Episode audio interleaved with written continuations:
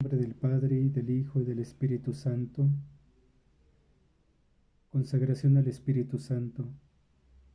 Recibe, oh Espíritu Santo, la consagración perfecta y absoluta de todo mi ser, que te hago en este día para que te dignes ser en adelante, en cada uno de los instantes de mi vida, en cada una de mis acciones, mi director, mi luz, mi guía, mi fuerza y todo el amor de mi corazón. Yo me abandono sin reservas a tus divinas operaciones y quiero ser siempre dócil a tus santas inspiraciones.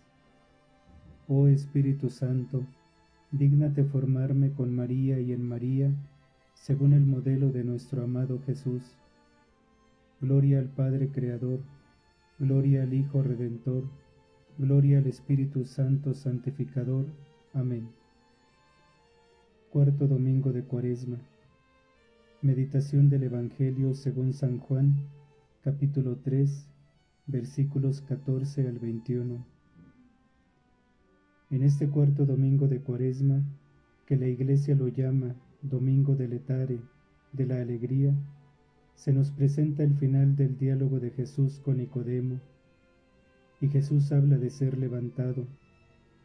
Con ello quiere decir que Dios ha establecido que el crucificado sea el símbolo de la salvación, la fuente de la vida.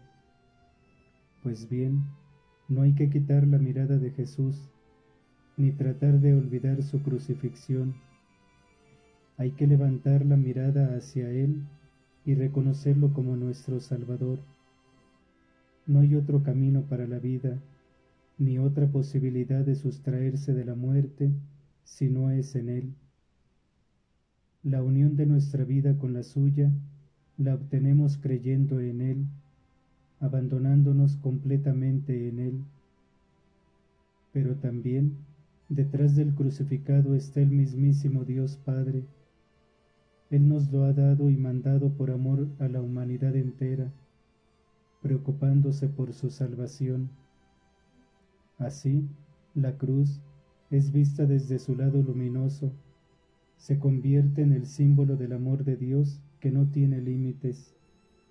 En la cruz del Hijo se demuestra cuán lejos va Dios en su amor y cuán lejos va Jesús en su entrega por nosotros.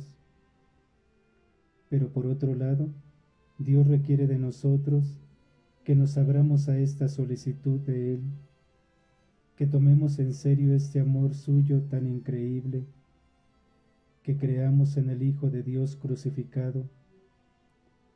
Solo si estamos convencidos de que el crucificado es el único y predilecto Hijo de Dios, el poder de este amor de Dios puede alcanzarnos eficazmente y podemos abrirnos plenamente a su luz y a su calor. Entonces conviene preguntarnos, ¿cómo experimento el amor de Dios en mi vida? ¿Qué respuesta estoy dando a ese amor de Dios?